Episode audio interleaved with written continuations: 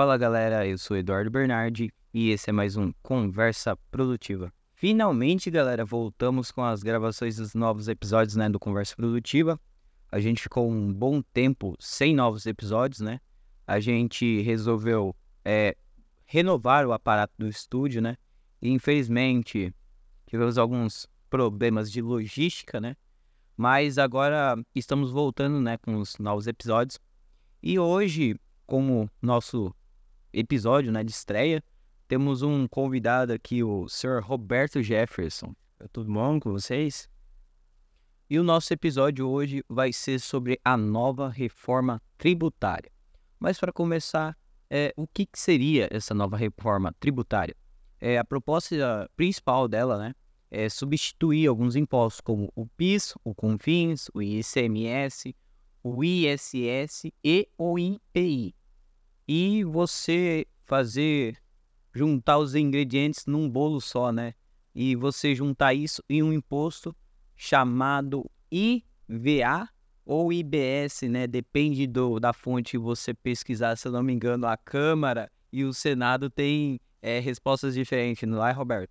Isso mesmo, Eduardo. A principal proposta é substituir PIS, COFINS, ICMS, ISS e IPI por uma única, por um único imposto, né?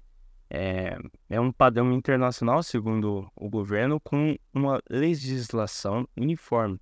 É o mais simples e homogêneo possível. O IVA, se eu não me engano, é o Imposto sobre Valor Agregado e o IBS, que é o Imposto sobre Bens e Serviços. Correto, Roberto? Isso mesmo, Eduardo. Segundo o governo, se o IVA ou IBS for aprovado, ele vai beneficiar todos os setores da economia, incluindo o agro, com um crescimento de mais de 11%, serviços com 10% de crescimento e a indústria com mais de 17% de crescimento. Também os brasileiros serão beneficiados com mais oportunidades de trabalho, salários melhores e maior poder de compra. E o IVA também vai simplificar e dar transparência para o sistema tributário e para os investidores, essa nova reforma tributária não, não irá afetar necessariamente nenhuma mudança, né? É, mas a gente sabe que nem tudo é, é flores, né? Nem tudo é como a gente espera. Mas também é, essa nova reforma tributária, né? Trouxe várias críticas, né? De alguns senadores. Um dos senadores que criticou, né?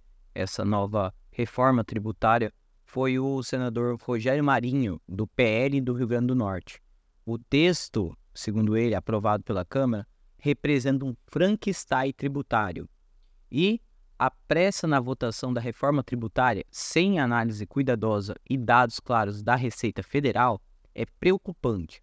Precisamos de tempo para entender os impactos a todos os setores e municípios. E ele diz que já pagamos 34% do produto interno bruto, imposto, sem serviços de qualidade em troca. E então, entre aspas, não é a hora de mágica, é a hora de bom senso, escreveu o senador. E o Conversa Produtiva vai ficando por aqui. A gente está querendo trazer agora episódios segunda e sexta-feira, beleza?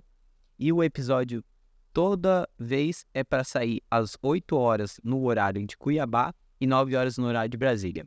Beleza, galera? O Conversa Produtiva fica por aqui. Até o próximo episódio.